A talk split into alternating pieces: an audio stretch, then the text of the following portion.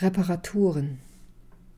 Das Ereignis löste endlose Diskussionen aus, im Lehrerzimmer und in der ganzen Stadt. Ursachen, Prävention, haben die Lehrer versagt, die Eltern, die Gesellschaft, all das. Ich diskutierte mit, hier und da, eher lustlos aus Pflichtgefühl. Auf meiner privaten, heimlichen Seite der Welt aber hatte die Zerstörung der Schulräume stattgefunden, damit Gruber, der Vater, etwas zu reparieren hatte und ich ihn kennenlernen, mich später an ihn erinnern konnte. Das alles begann am Morgen nach der Zerstörung, einem Tag Ende Juni, und es begann mit Klaus Gruber, dem Sohn. Die Polizisten waren wieder fort, die Kollegen hatten nacheinander den Raum verlassen, telefonierten mit dem Landratsamt, änderten die Stundenpläne, machten die Durchsage für die Schüler. Ich stand noch immer im Klassenzimmer der 6c, ein aufgeweichtes Buch in der Hand, und betrachtete die Schlangenlinien in schwarzer Sprayfarbe, die von der Wand und den Fenstern bis quer über die Tafel liefen, und als ich den Linien weiterfolgte bis zum Waschbecken, sah ich Klaus in der Tür stehen. In seiner rechten Hand hielt er einen Rhabarberstängel, der in Blüte stand und dessen blassgelbe Rispen weit über seinen Kopf bis fast an den Türrahmen ragten. Sein Blick irrte durch den Raum und spiegelte das Chaos, die umgeworfenen Stühle und Tische, die heruntergerissenen Vorhänge, den gewellten und an den Fugen aufstehenden Linoleumboden. Er stand da und schwieg, sein Blick noch besorgter als sonst. Klaus, hast du das Schild nicht gesehen? Bio fällt heute aus, wir müssen hier erst einmal aufräumen. Ich legte das Buch aufs Lehrerpult und begann die Böden des Regals einzusammeln. Nach einer Weile bemerkte ich, dass Klaus noch immer da war. Brauchen Sie Hilfe? fragte er. In seinen Jeans, dem roten Spider-Man-Pulli mit der bunt gemusterten Büchertasche auf dem Rücken und dem riesigen Blütenstängel in der Hand wirkte er beruhigend heil und ganz. Später vielleicht, sagte ich, und er ging davon, der Blütenstängel wippte mit jedem Schritt. Klaus, der Schweigsame. Im Lehrerzimmer hatte er bisher nur einmal Gesprächsstoff abgegeben, vor zehn Monaten, zu Beginn des Schuljahrs. Während der Sommerferien war seine Mutter gestorben. Einige hatten es in der Zeitung gelesen, von der Familie kam keine Benachrichtigung, niemand wusste etwas Genaues. Der Tag nach der Zerstörung war ein Tag nicht wie jeder andere. Einige Stunden fielen aus, wenige konnten in andere Räume verlegt werden.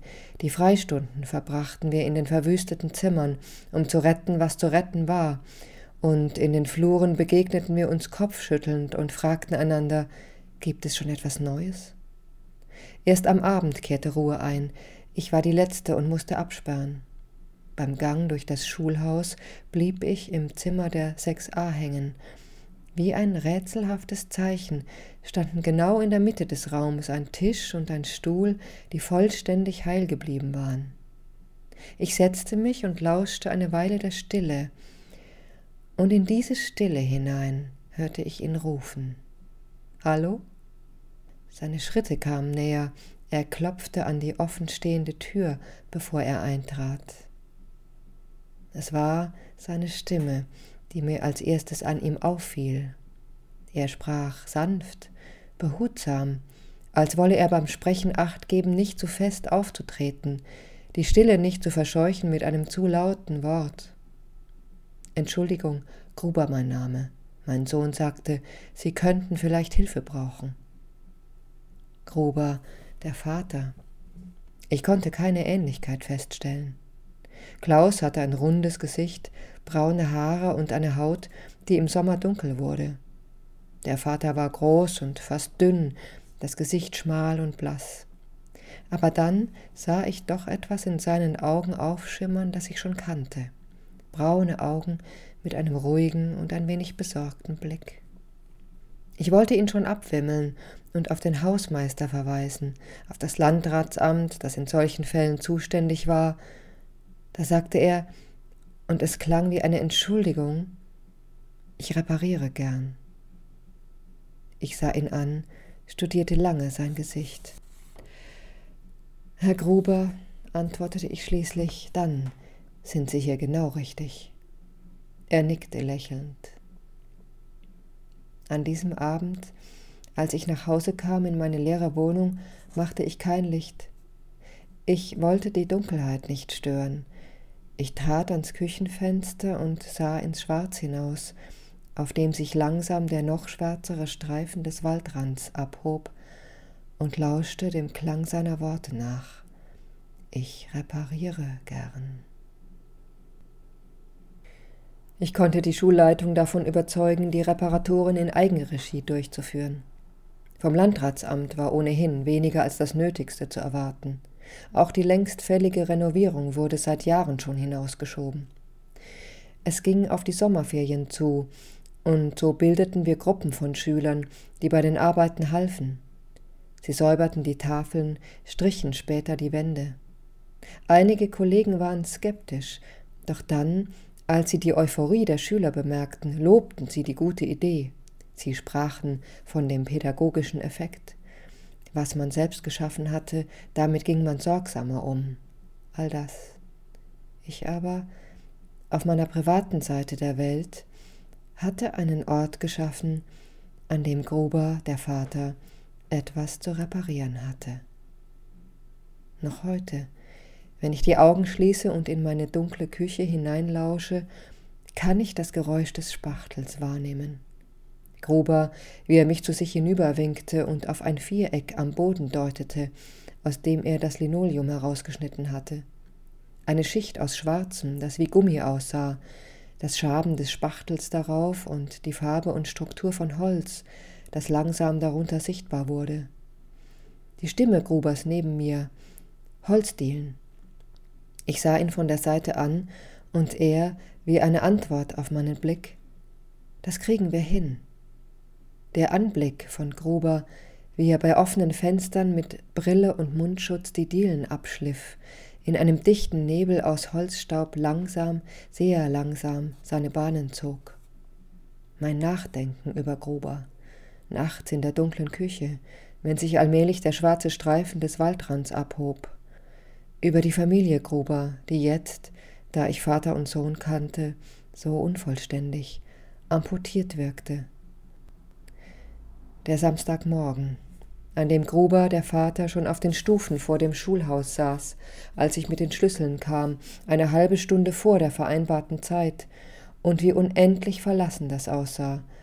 Gruber auf den Stufen hockend, die Ellbogen auf die Schenkel gestützt, die Hände gefaltet, der Blick geradeaus, reglos. Seine Erklärung, die abermals klang wie eine Entschuldigung, ich habe Klaus schon um sechs zu seinem Onkel gebracht, sie gehen zusammen angeln. Dann hat es sich nicht mehr gelohnt, nach Hause zu fahren. Wieder hallten seine Worte nach, nicht mehr gelohnt. Ich fragte mich unwillkürlich, ob das schon immer so war oder ob es eine Zeit gegeben hatte, in der es sich gelohnt hätte, nach Hause zu fahren. Nach Hause.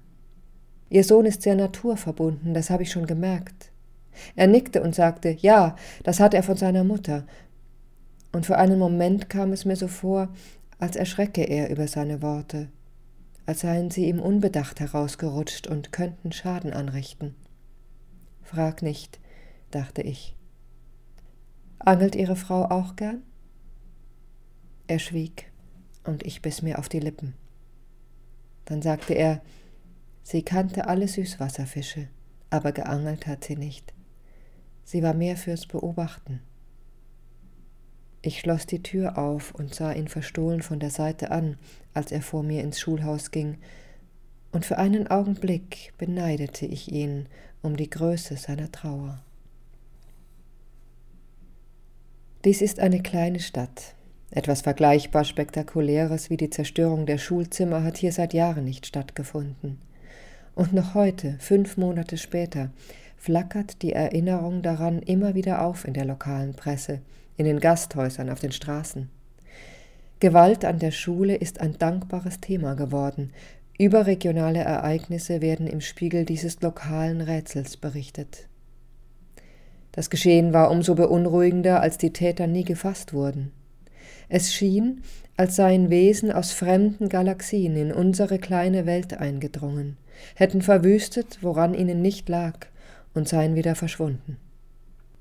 Auf meiner privaten, heimlichen Seite der Welt aber, in der ich mir das Leben vorstellte wie eine Geschichte, in der die Dinge nicht einfach geschahen, sondern auf wundersame Weise eingefädelt wurden, auf dieser Seite der Welt waren die Täter nicht wichtig. Wichtig war nur, was eingefädelt worden war. Die Frau, die nicht mehr lebte, war das Rätsel, das blieb. Das Geheimnis, die unbeantwortete Frage, die sich abhob wie der Wald vor dem Fenster meiner dunklen Küche, schwarz auf schwarz, wenn es Nacht wurde. Schließlich, gegen Ende der Reparaturarbeiten, der Sonntagabend, Gruber und ich an einem Tisch im Zimmer der 6a sitzend, das reparierte Regal vor den frisch gestrichenen Wänden, die noch nach Farbe rochen. Ich hatte ihn zu einem Bier überreden können. Wir sprachen von den wenigen noch verbleibenden Arbeiten und wann die Klassenzimmer wieder benutzt werden konnten. Wie gut es gewesen war, die Reparaturen in Eigenregie anzugehen, nachdem das Landratsamt gerade einmal den Boden in einem einzigen Raum hatte ersetzen lassen, und wie ich es bewunderte, dass er, Gruber, sich mit fast allen notwendigen Reparaturarbeiten auskannte. Er erzählte von dem Hof, den sie gekauft hatten. Wir, sagte er, wir haben den Hof gekauft, und dass alles fast vollständig hatte umgebaut werden müssen, Wände einreißen und neu hochziehen, das Dach abdecken und neu decken, das Dach der Scheune, die Böden abschleifen, Decken einziehen. Er sprach von den Arbeiten, die er noch im letzten Jahr in Angriff genommen hatte, und in diesem Zusammenhang erwähnte er ein einziges Mal seine Frau, wenn auch nur in einem Halbsatz. Im Sommer, als meine Frau noch lebte, habe er das und das noch am Haus repariert, eine Zeitangabe, leise und hastig gesprochen wie in großer Eile. Er hatte nicht viel getrunken, aber als er an diesem Abend ging, schwankte er leicht auf den Stufen vor der Schule, nicht sehr, doch genug für die Gewissheit, dass er nicht gewohnt war zu trinken. Ich sah ihm lange nach. Ich versuchte mir vorzustellen, wie ich neben ihm ginge, seinen Arm hielte, doch es gelang mir nicht.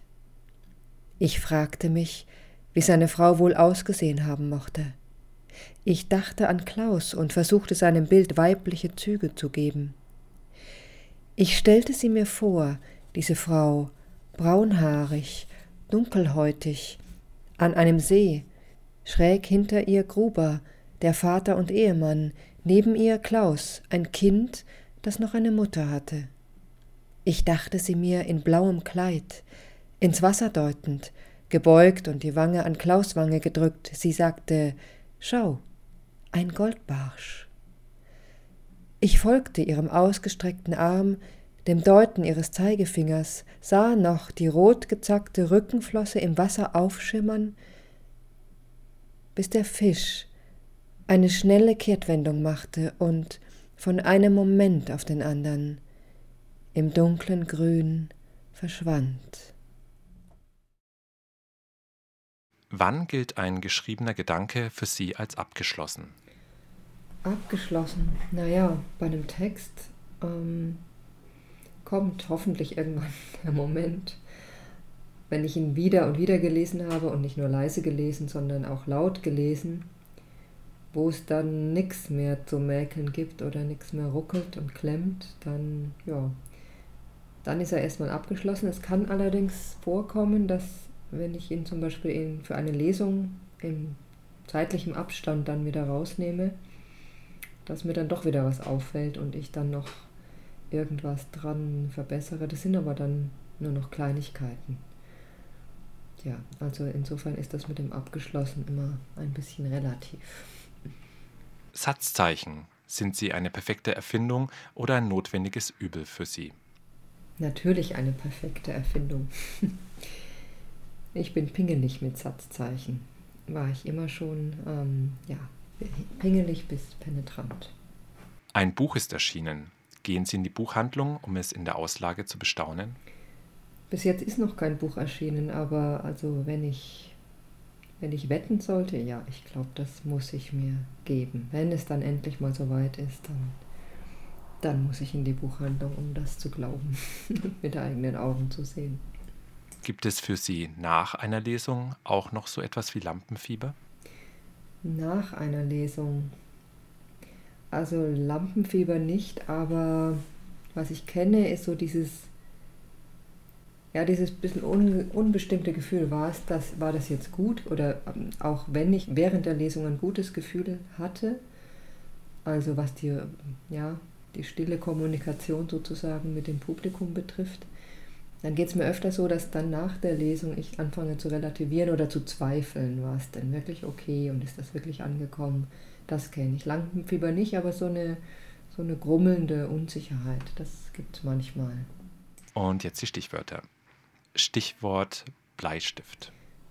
Bleistift war das Schreibwerkzeug eigentlich für Notizen. Inzwischen ist es wieder der Füller geworden. Ich mag gerne wieder Füller schreiben. Stichwort Schreibblockade. Ich weiß nicht genau, ob das, was ich schon erlebt habe, ob man das offiziell so nennt, äh, aber ich vermute es fast. Also ich kenne dieses sich selbst blockieren. Oder ich glaube jedenfalls, dass ich das dann selber tue. Also mich so ins Aus oder in die, in die Verunsicherung treiben, dass dann gar nichts mehr geht. Das kenne ich leider. Und dann, manchmal muss es dann einen großen Knall geben, um wieder rauszukommen. Stichwort Wörterbuch. Wörterbuch, das brauche ich manchmal oder Synonymen äh, Wörterbuch um Wörter zu finden. Seltener, verwende ich seltener. Manchmal, ehrlich gesagt, verwende ich es, um hinterher zu wissen, was ich da eigentlich geschrieben habe. Neulich habe ich einen Text geschrieben, in dem kam ein Hohlweg vor. Und nachdem ich den Text schon abgeschlossen hatte, bin ich ziemlich erschrocken und habe mich gefragt, ob ich überhaupt weiß, was ein Hohlweg ist. Und habe danach schon müssen, um mich zu beruhigen, ähm, dass mein Weltwissen überhaupt so ist, wie ich mir das eingebildet hatte. Also Wörterbücher kann man in unterschiedlichsten, unterschiedlichster Variante nutzen. Stichwort Bücherregal. Beruhigend, sehr beruhigend und verbreitet angenehme Atmosphäre. Stichwort Gedankenstrich. Der Gedankenstrich ist schön. Es ist schön, dass es ihn gibt. In Texten allerdings bin ich sehr sparsam damit. Ich weiß nicht genau warum. Vielleicht weil er so schön ist. um ein bisschen aufzuheben für die wirklich wichtigen Momente. Stichwort Altpapier. Fällt in rauen Mengen an. Ich bin eine hoffnungslose Druckerin, wenn es um Schreiben geht. Äh, drucke endlos viele Zwischenversionen aus. Ja, Altpapier fällt bei mir viel an.